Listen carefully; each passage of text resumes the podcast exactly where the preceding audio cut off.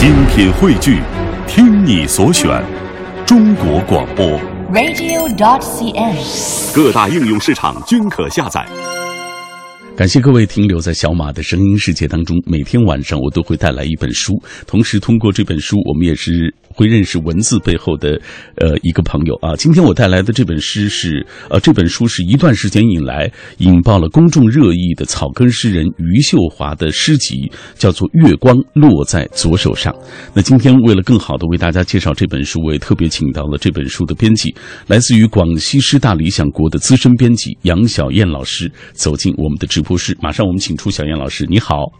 啊，大家好，我是杨小燕。嗯，小杨老师，我们今天为大家介绍的就是你所编辑的这本啊余秀华的诗集《月光落在左手上》，这是一段时间以来被大家、被社会大众啊、被媒体、被出版界的啊所广泛关注的啊。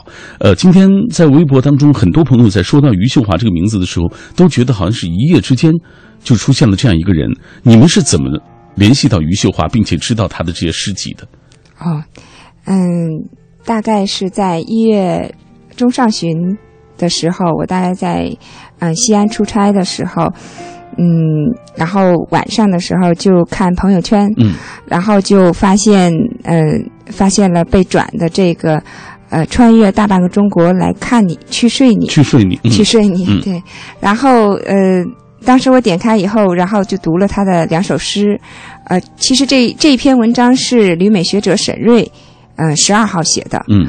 然后到了十六号的晚上就转发到了高潮，然后大约后来呃有人统计可能转发了百万上百万次至少错。，呃，然后我就在那个时候看到了，呃，他里边写到的余秀华的诗，然后读到了那些让我非常就是惊艳的句子。嗯呃，当时我就想要找到他，然后要联系他。嗯嗯。哎，刚刚你说到这首诗，就是穿越大半个中国去睡你啊。呃，这首诗很多人觉得这本诗这首诗它之所以成功，是因为它这个标题特别的引人耳目啊，特别的让人关注。实际上，打开这首诗，你会看到它其中所表达的是一种情感的那种浓烈。对对对，呃，其实我呃在呃我说过这个事情，就是呃，如果这个标题当然起到了引人注意的作用，嗯，呃，但是其实大家点开以后，呃，那个诗带来的感动和触动，呃，是大家继续转发它的原因。嗯不然的话，大家就会觉得这是个无聊的东西，为什么要转呢？嗯对不对？所以能够转发到上百万，绝不是偶然的一种情况。对对对，嗯呃，也不简不仅不不能说是简单说是他是呃脑瘫啊、同情啊，我觉得这个比他可怜的人多了嘛。就是为什么大家会对他这么的关注，尤其是对他的诗歌。所以我们今天啊，呃，为大家介绍实实在在的，就是当那场风暴、那场狂热过去之后，我们回过头去看一看余秀华的诗。我们要通过诗歌本身来了解余秀华啊、了解他的诗歌精神，也了解他不为人知的故事。所以今天特别请到了杨晓燕老师走进我们的直播室，在他的身上有特别多的。标签，所谓草根诗人，所谓农妇，所谓脑瘫患者啊等等。今天我们把这些都不要，这些附加的条件，我们就来分享他的诗。以下我们透过一个短片来了解这本书。他是刷爆朋友圈、穿过大半个中国去睡你的诗人余秀华。别人看你的眼光不纯粹，看你的诗歌就不纯粹。你说我是脑残病，我承认；但是你说我是脑残者，诗歌这个我是不会真的，这是有区别的。在他身上有很多的标签，看过太多的品评。如今去掉这些附加，更想大家关注他的作品本身，为他的处女诗集发表高兴。在里面，你读到什么就是什么，爱与黑暗，生活与生命，这些都是诗歌的魅力。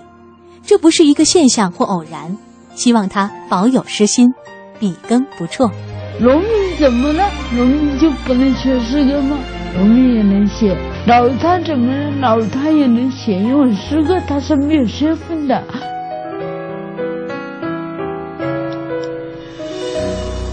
今天我们微信、微博的平台当中，大家都非常热闹。大家对于余秀华这个人啊，说实话有不同的争论。我们先问呃一呃先提一个朋友的问题吧啊，双叶武长安，他想问呃杨杨小燕老师，他说杨小燕老师编辑过很多的啊不错的诗，呃不错的书啊，但是问您一个尖锐的问题：您出这本诗集是更看重余秀华本身的这个诗歌，还是？因为他这个人是一个热门人物，因为这一段时间以来，又是央视，又是呃电视台，又是所有的媒体都在报啊，到底是出于什么样的原因？嗯，文本，嗯，一直以来是是我，呃，是理想国选择一个作者，选择出一本书的最重要的考量因素。嗯，其他的热闹其实不是我们所关注的。其实后来好多媒体接踵而至，然后对他的生活进行细碎的爆料。我对这些不是那么感兴趣，我只关心他写了什么诗。呃，当时我在千里之外跟我们那个出版社总编，呃，刘瑞林总编跟他呃商量说我要敲定这个选题的时候，呃。我当时就说诗本身是不能卖的，但是我觉得他他的诗能卖。啊，刘总说这几年好像诗歌又有一点回热和回暖，说你要冷静一下。然后他看了我的呃给他转的微信以后，他很快就回复我说。是很好，去联系吧。然后我们其实，呃，因为呃，大家可能呃熟悉的爱读书的朋友比较了解我们，因为我们呃是一家非常注重出版品质的出版社。嗯。呃，比如说我们做的柴静的《看见》，呃，龙应台的书，嗯，呃，以及嗯白先勇啊，呃，都是长期热卖的。陈丹青啊，梁文道啊，呃，其实这些作者。的作品基本上是既既叫好又叫座的，没错。我们希望出。既叫好又叫座的作品。嗯，好。呃，在我们的微信平台当中，很多朋友也在聊。阿言他说，呃，最近一直在关注，像《新京报》《轻阅读》都整版的刊登，还有他们的公众账号，还有读诗的账号啊，都在刊登余秀华的诗歌，实在是火。他说，一月三十一号我还看到这个《轻阅读》当中刊登了杨晓燕老师和这本书之间的一些故事啊，呃，对对他的一个采访。所以今天能够再一次听到小燕老师做客我们的节目，大家也都很关注这期的节目。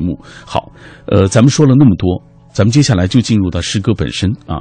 咱们给大家讲一讲这些诗，在您读完之后，因为你刚刚才你也提到了，这些年说实话，呃，我们知道一些著名的诗人的诗歌都未必好卖啊。对。但是最近我们看到大家都在关注，是什么原因？在您看来？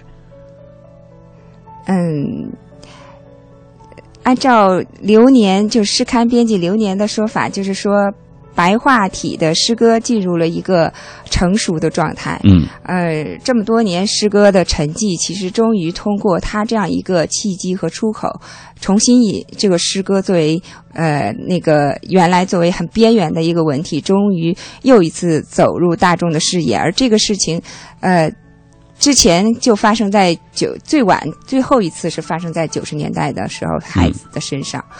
那么这一次呢，呃。就是呃，大众对于这个余秀华的诗的呃热爱肯定，其实充分说明，其实我们是一个有诗意的一个古老国度。嗯，然后大家对诗歌的热情其实一直是潜在存在着的。最让我更让我呃有感触的是，嗯，上至七十岁的老人，然后下至当然年轻人，嗯，还有。就是精英知识分子，比如说，呃，我前两天见到的是，呃，人大著名学者郁国明先生，嗯，还有百家讲坛的蒙曼女士，嗯，啊，还有当然做客锵锵的时候，梁文道就的大赞说余秀华她是很有天才的，没错，呃，也很有才华的，呃，那其实，呃，我发现其实他的在不同的人群和社会层面，大家都能够。喜欢他，没错没错，我觉得这是很难得的，非常难。过去我们看到很多的，呃，好像学界认为的或者理论界认为大牌诗人，对，未必能够得到普通的要么好像就是阳春白雪，对对对，曲高和寡；要么就是觉得，呃，汪国真的 认识你真好。对啊，然后又太通俗啊啊！当然有各种各样的说法啊。呃，我们今天就把这些诗抛给电波那端的朋友，让大家来评判，我们共同来品味一下余秀华的诗歌。我们也在那么多的风暴、那么多的热潮呃退去之后，我们来看一看到底余秀华她能够走红啊，是因为什么样的原因？呃，关于这本诗集，据说这是从她两千多首诗歌当中挑选出的一百多首，放在了这本诗集当中。对对对，呃，选诗是一个重中之重的问题。嗯呃，两千多首，他写他选出了三百多首，而这三百多首其实是，呃，集中在他一三年和一四年的作品。嗯，而呃。梁道在《锵锵》里非常锐利的指出说：“我发现你在一三年和一四年的时候，诗歌有一个突破和转变。嗯，呃，我想知道你发生了什么。然后他就是这很很，就是很很尖锐，或者说是很洞察力很强。嗯，呃，那余秀华就说，呃，二零一二年是我的本命年。嗯，就有些事情不便讲啊，嗯他就是呃遭遇了一些很非常痛苦的事情，好像是反复的割腕啊嗯什么的，也没有自杀成功。然后从那以后，他可能是人生就进入了一个新的一个境界。那他的诗作其实，呃，还有对生命的领悟力也进入了一个新的境界。嗯所以呢，呃，这三百多首诗是他呃比较晚近的作品，呃，然后我们又请了三位诗人给我们从中做了几轮遴遴选，然后选出我们所要的，就是今天大家看到的这本书里的一百四十多首诗。嗯。月光落在左手上，就是我们今天为大家介绍的广西师大理想国出版的这部诗集。那接下来我们就来通过啊呃这个我们同事的这个朗诵，为大家来介绍其中的一首。我们来到底听一听余秀华的诗，她的韵味啊。他的诗更多的关注的是情感，关注他个人的这个生存的这种痛苦啊，个人的这种命运等等。通过这首诗，我们其实也能够看出他的那些。属于他呃不为人知的那样的一些故事。这首诗是小莫朗诵的《致》。致。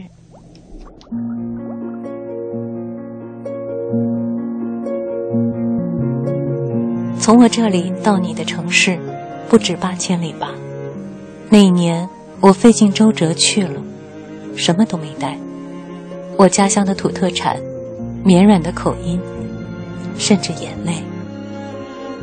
回来后，我发现我丢了一样东西在你那里。我那么小的一颗心，那么小，许多年你都没有发现它在那里。空了心的肉体沉重，在尘世悲哀的摇晃。我决定回到你那里，踏着暮色上路。从我这里到你的城市要走多久？要跌倒多少次？还要面对多少诱惑？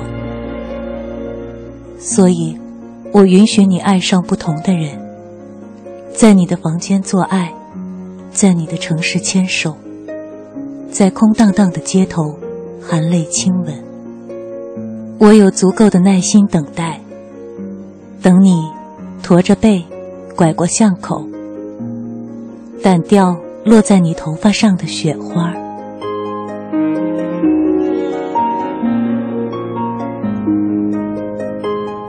这首就是余秀华的作品《致》啊，致某人的那个致啊。实际上，这是一首情诗，我们能听得出来。我特别喜欢余秀华的情诗，就是因为他的诗歌，我觉得情感特别浓烈，但是他书写的文字很克制。来，呃、杨老师，你你个人对他的这个呃诗诗歌怎么看？嗯，对，其实最初打动我的就是那首呃，穿越大半个中国去睡你。呃，当时他，我觉得那两句是让人非常的呃讶异的，就是我把我把无数个黑夜摁进一个黎明，我我我是把无数个我奔跑成一个我。嗯，就这两句，然后当时让我呃就心弦一动哈。没错。呃，然后呢，呃，后来我我看到那个网上有人贴出来，呃，十多十多个名家的著名的情诗，嗯、像有顾城有顾城的呀，啊、呃，然后有这个呃普希金的，呃。那个还有很多很多中外的啊这些名家，呃，然后呢，就说没有一首让让人读起来那么潸然泪下。嗯那我觉得其实呃，命运使然。呃，就是人生不幸施加幸嘛，呃，就是这样的命运让他在诶情感的道路上非常的坎坷，然后所以他的呃爱是呃无望的，然后是又是热烈的，嗯。但是又是无所求的。啊，他来北京签售的时候，我问他，我说你觉不觉得你自己是一个情感特别热烈的人？他说当然是啊。嗯，好，品味书香，我们今天为大家介绍的是广西师大理想国出版的这本诗集，叫做《月光落在左手上》。呃，这位诗人就是大名鼎鼎的余秀华。之所以说大名鼎鼎啊、就是因为这一段时间以来啊，我们看到呃，在媒体当中啊，包括在公众当中都热议这位诗人。荷兰鸣笛说，感觉余秀华的诗不在辞藻的华丽，技巧的繁复，贵在一个真字，真心、真情、真意。可以说诗如其人，很本色。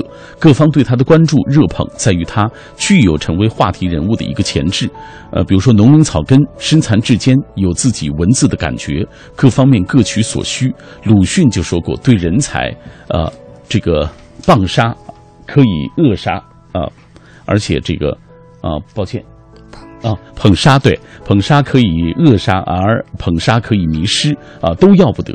这个希望他能够保持自我，能够静心写自己的诗。这是荷兰明迪啊，这位朋友对于他的评价，我觉得写的很好。我觉得呃，好像也不用担心。嗯，呃，据我观察，从他开始被就被媒体围攻，嗯呃，然后到到现在，当然也是媒体不断了哈，嗯呃，然后也做了各种电视。就很很著名的电视节目，呃，他的反应是很平淡的。没错，在我们那个三十一号的媒体发布会上，他说了这样的话：他说，呃，大家都以为我会欣喜若狂，我没有，嗯，对不起。但大家就很服气，其实因为面对那么多的媒体，呃，然后长枪短炮也好，还有那种，嗯、很很尖锐的发问也好，他都是应对自如。虽然他的口齿比较慢，嗯也不是那么清晰，但是他的逻辑感很很强，嗯而且他的反应能力、思辨能力都非常强。好。完了以后，直接就让大家折服了。好，稍后我们会继续为大家介绍这本诗集。人生很讲很少有特别平静的走完的，它总是充满了大开大合。你永远都不会知道下一刻会发生什么，也不会明白命运为什么会这样对你。只有在经历了人生种种的变故之后，才会褪尽最初的那些繁华啊，以一种谦卑的姿态来看待你所面对的世界。感谢各位继续停留在小马的声音世界当中。刚刚的这段话啊，我觉得用在余秀华的身上，呃，可能也。应该说还是比较贴切啊，在他的身上我们看到了很多很多啊，在很多人看来有一些传奇、有一些神秘的故事。今天我们为大家介绍的就是余秀华的诗集《月光落在左手上》。他之所以被人们广泛关注，是因为他身上有太多的标签，比如说农民、草根诗人、脑瘫患者等等啊，一夜之间成了家喻户晓的这样一个诗歌的明星。在这股风暴过去之后，我想我们还是有必要重新回过头去，透过诗歌本身来了解余秀华，了解她的诗歌精神，也了解她不为人知的故事。那今天做客我们节目的是来自广西师范理想国的资深编辑杨小燕老师啊，也是这本书的呃责任编辑，她跟我们一起来分享。余秀华的诗啊，也跟我们一起来说一说他所了解到的余秀华。在我们节目进行的过程当中，也欢迎电波那端的朋友来跟我们保持紧密的联络。通过微信、微博，我们就可以在第一时间找到彼此。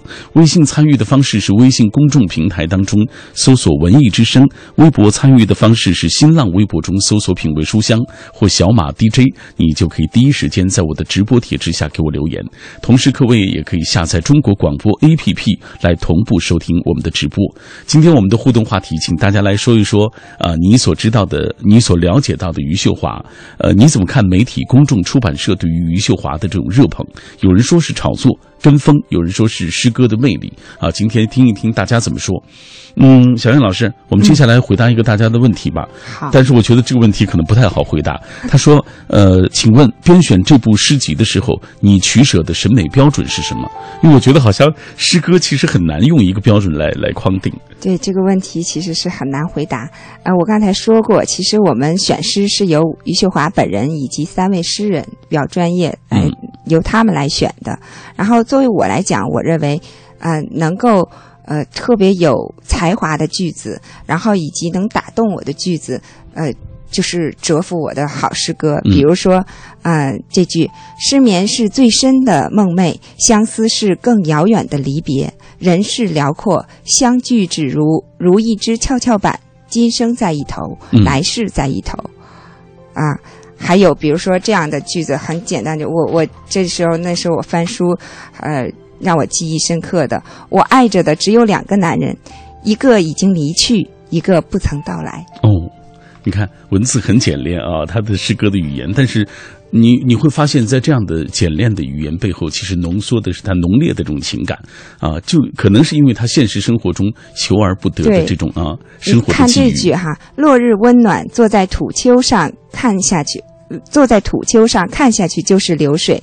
一个孩子走下去，就能在水里清洗暮年。嗯，就尤其是这最后一句，这这就是诗的语言，而且是天才的语，我觉得比较有天分的语言。嗯，好，我们继续来看看大家的留言。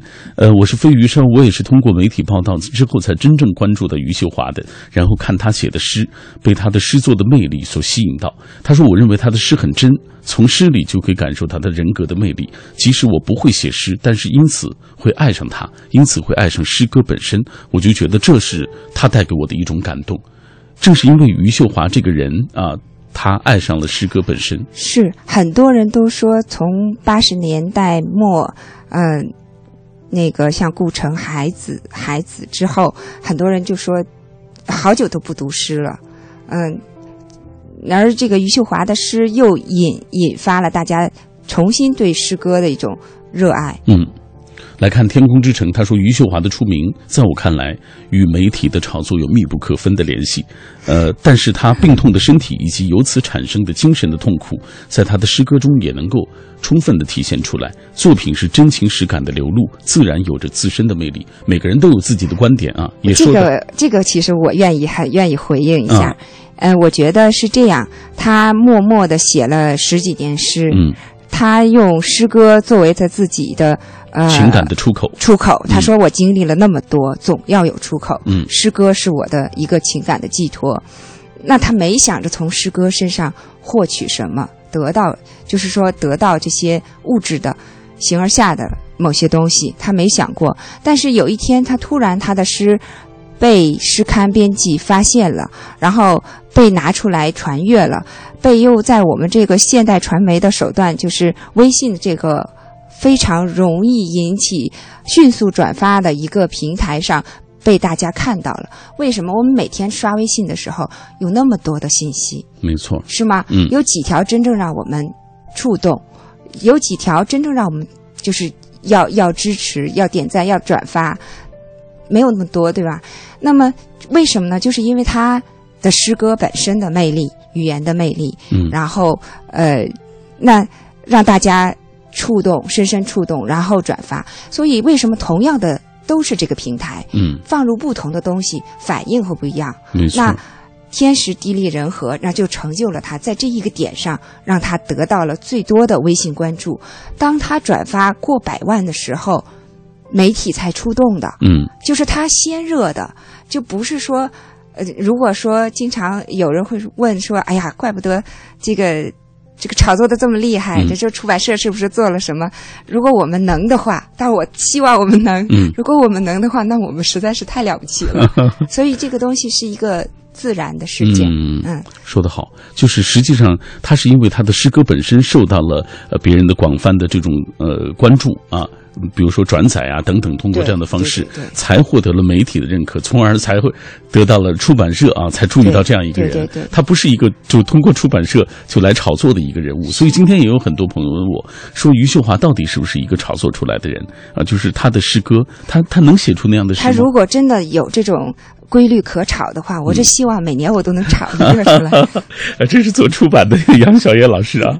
哎，来记忆长歌，他说了，诗人余秀华是一时激起千层浪，网络爆红引发两极评论，各方炒作固然有，但是余秀华，呃，这个我手写我心，朴实本色，呃，这个不造作的这种诗歌，的确是这个浮躁喧哗的时代所欠缺的东西。我更希望余秀华能够宠辱不惊，怀一颗平常心，继续用自己的真挚诗情来拥抱这个世界。各方能够给他实实在在的帮助，让他后顾无忧啊、能够虚心这个呃，能够继续的潜心创作的这种环境，这是最重要这的。听起来特别像是老干部和老同志的一 一些深切关怀。多中肯呐！然后那个呃，其实今天呃优酷的那个呃首页的头条就是呃余秀华的一个专题纪录片，嗯，那个片子拍得很好，很感人，嗯，呃，然后呢，呃，我我想用余秀华的自己的话来回应，说你们把我捧得这么高，嗯，我很有可能会摔得很惨，嗯，但是如果摔下来，我也不怕，嗯。哎，你发现没？余秀华即使是面对媒体，她的这个语言也是非常机智的。呃，对，而且还有力，啊，很有力，瞬间秒杀所有媒体啊！哎，实际上在做这期节目之前，我们也跟电波那端的朋友介绍一下。呃，我也跟余秀华发了一个短信，我告诉他我想采访他。呃，他大概是呃。几天之后，就是今天，终于给我回了一个短信，他说不方便。实际上，他说他自己也需要冷静，也希望大家都能够冷静。以下我们也通过一个采访的片段，我们来听一听余秀华自己对于自己的成名怎么看。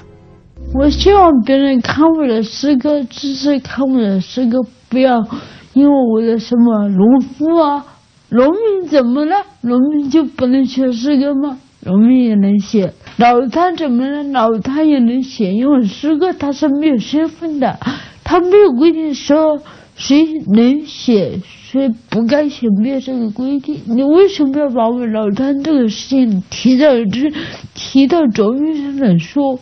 这就是一种本末倒置的问题。别人现在有人说想跟我出书，那以后呢？还会不会啊？所以聪明都是暂时的。我真的，我希望我能做到像雷平阳那样的事，一直老老实实的写，而且诗集写的好，有人出版，而不是像现在突然这么火。这活得很不正常，很不正常。嗯呃，大家也听清楚了，余秀华自己非常警醒的说，现在火啊、火得很不正常，很不正常。实际上就是我知道，呃。小燕老师在编辑这本书的过程当中，也了解了很多余秀华的故事啊，包括今天你说的那个短片啊，当中也说到她的那个身世啊，甚至他的母亲曾经说过，对她想去，今要饭。天那个片子里，就是优酷的那个片子，是一个非常资深的那个呃纪录片导演，叫范简。呃，他非常优秀，然后做的这个片子呢，呃，几几次让我潸然泪下。呃，其中有一有有有一个细节，就是说他母亲说，呃，他曾经想过跟着几个老头儿去讨饭，然后说其中有一老头儿讨的就比较好，他就想学。嗯然后余秀华说，呃其实要饭也没什么丢脸的呀，我只要如果能够自食其力的话，然后他母亲就哽咽了嘛，然后。嗯，我他其实多么希望自己能够，呃，正常，哪怕是正常一天。没错，没错，嗯。哎呀，听着这个故事就觉得心里特别的，说实话，特别励志啊，也为他感到特别心酸，你知道。接下来我们继续回到他的诗歌当中，我们继续来分享。下面这首我们听到的是秋天为大家朗诵的《每个春天我都会唱歌》。致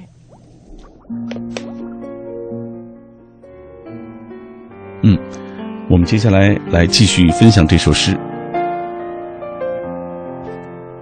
每个春天，我都会唱歌。每个春天，我都会唱歌。看云朵从南来，风再轻一点儿，就是真正的春天了。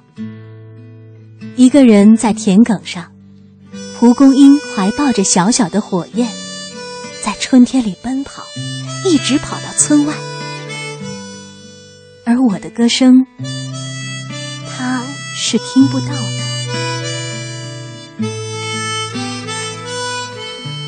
我总想给他打电话，我有许多话没说。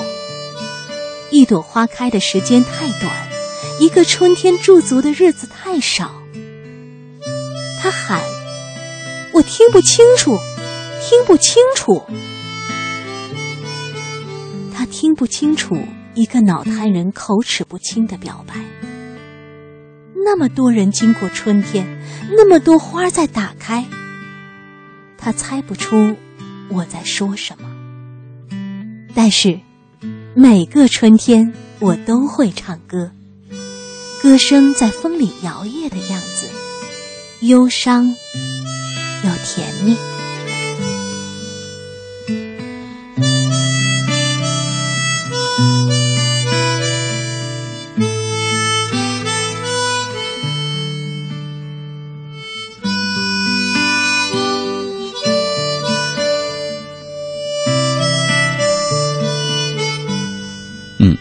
这是来自于我的同事秋天朗诵的余秀华的诗，每个春天我都会歌唱。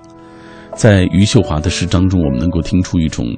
呃，对于自己的这个生活境遇的一种描述啊，当然他的文字其实是很克制，但是又很浓烈，你能感受到文字背后的那种力量。呃，吴成章说，孔子曾说，诗歌应该是发乎情，止乎于理，可过分的束缚反而很难把自己原本浓烈的情感啊这个释放出来。顾城的很多诗便是将自己的人生感情和一些平常的意象相结合，这使得他的诗很感染读者。而那用情感织成的每个字，又有着。自己的这种分量，这是呃，这个所谓顾城诗歌迷人的地方，也是我觉得呃，所谓余秀华的诗歌最迷人的地方。他是觉得余秀华也是这样，把自己用情感织就的每一个字啊，他都有属于自己生命的那种力量放进其中，就是每一个每一段文字，每一首诗都可以看出他走过的那些不平常的啊人生的路。嗯，其实。我知道在编辑的过程当中，呃，可能小燕老师自己也很多次被感动到啊。你喜欢的诗有哪一首？给大家讲一讲。啊，我喜欢呃比比较自己个人比较喜欢的有一首叫《雨落在窗外》，嗯，还有一首叫《今夜我特别想你》。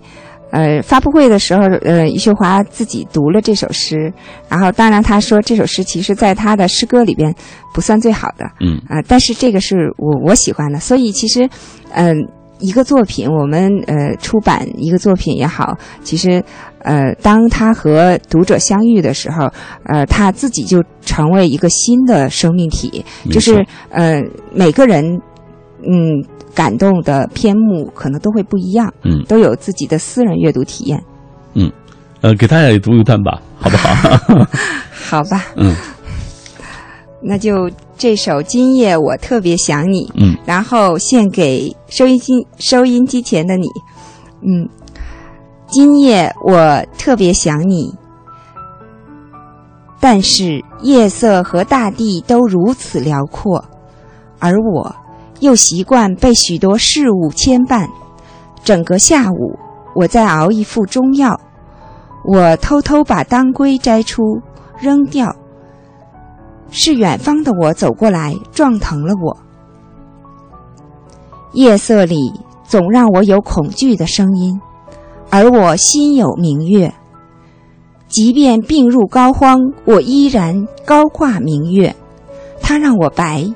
让我有理由空荡，让我在这个地图上找不到的村庄里奢侈的悲伤。只是一想到你，我就小了，轻了，如一棵狗尾草，怀抱永恒的陌生摇晃。我无法告诉你，我对这个世界的对抗和妥协里，你都在，所以我还是无所适从。无法给这切肤之痛的心思一份交代，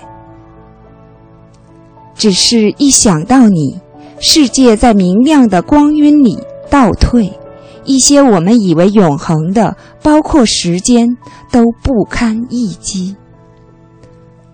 我哭，但是我信任，但是我信任这样的短暂，因为你也在这样的短暂里，急匆匆的把你土地的一平方米掏给我。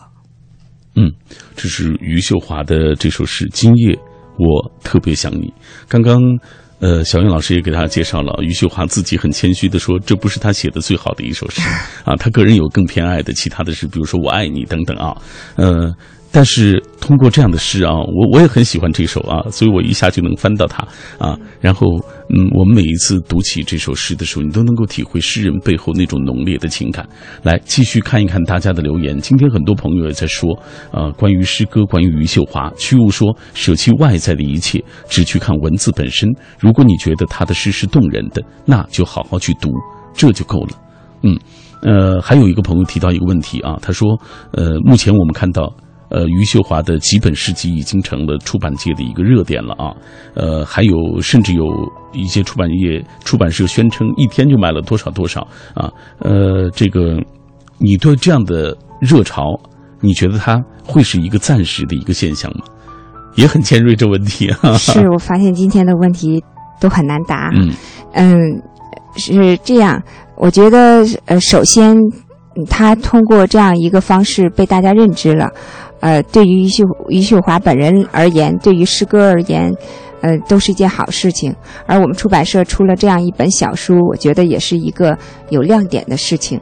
呃，我我其实，嗯，对于我来说，我觉得后面很多媒体的那个轰炸，其实我是有当时是有点担忧的。但是我知道，嗯，我我只是觉得太喧闹了，嗯，但是我知道，嗯。他其实是让人放心的，嗯，就是他自己非常明白，非常明白，嗯，呃，那呃，我也跟他写过信的时候说，我说等喧闹过去以后，呃，真正留下的都是喜欢你诗歌的人，嗯，啊，那就够了，嗯，那后来其实我觉得作为一个就是呃有着广泛的，就是现在有呃。聚集了很多喜欢他的诗歌爱好者，嗯，那呃，未来我觉得我是看好他的，嗯，我觉得如果不出意外的话，也许两年以后我们还就是说过一段时间，我们还会继续出他的作品，嗯。嗯，我相信他，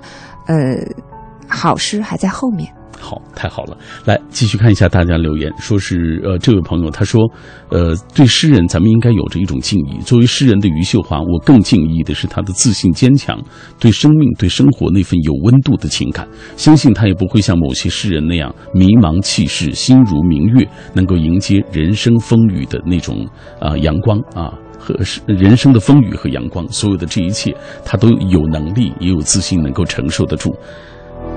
品味书香。我们今天带来的这本书是来自于广西师大理想国出版的这部诗集——余秀华的诗集《月光落在左手上》。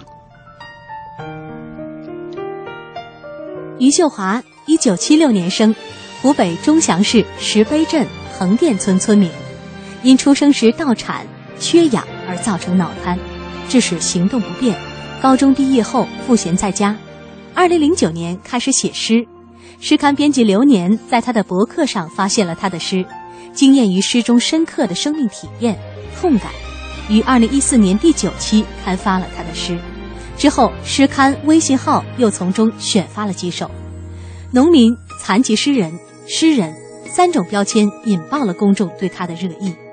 余秀华说：“于我而言，只有在写诗歌的时候，我才是完整的、安静的、快乐。”其实我一直不是一个安静的人，我不甘心这样的命运，我也做不到逆来顺受。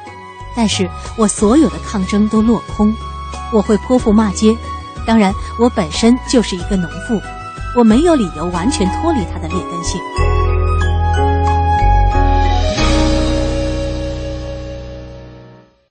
好，我们接下来花一点时间来听，呃，余秀华本人也非常喜欢的一首诗啊，来自于我的同事东静朗诵的《我爱你》。是。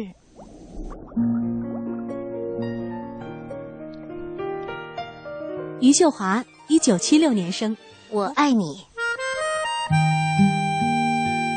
巴巴的活着，每天打水、煮饭，按时吃药。阳光好的时候。就把自己放进去，像放一块陈皮。茶叶轮换着喝，菊花、茉莉、玫瑰、柠檬，这些美好的事物，仿佛把我往春天的路上带。所以我一次次按住内心的雪，它们过于洁白，过于接近春天。在干净的院子里读你的诗歌，这人间情事，恍惚如突然飞过的麻雀。而光阴皎洁，我不适宜肝肠寸断。如果给你寄一本书，我不会寄给你诗歌，我要给你一本关于植物、关于庄稼的，告诉你稻子。和败子的区别，告诉你，一颗败子提心吊胆的春天。这是余秀华本人非常喜欢的一首诗啊，《我爱你》。其实好多出了好多版本。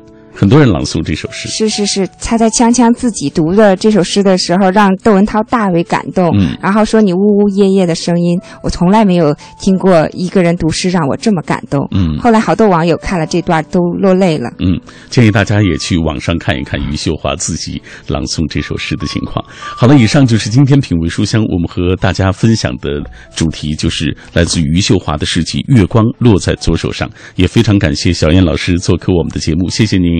谢谢大家。哎，也感谢听众朋友收听今天的品味书香，明晚再会。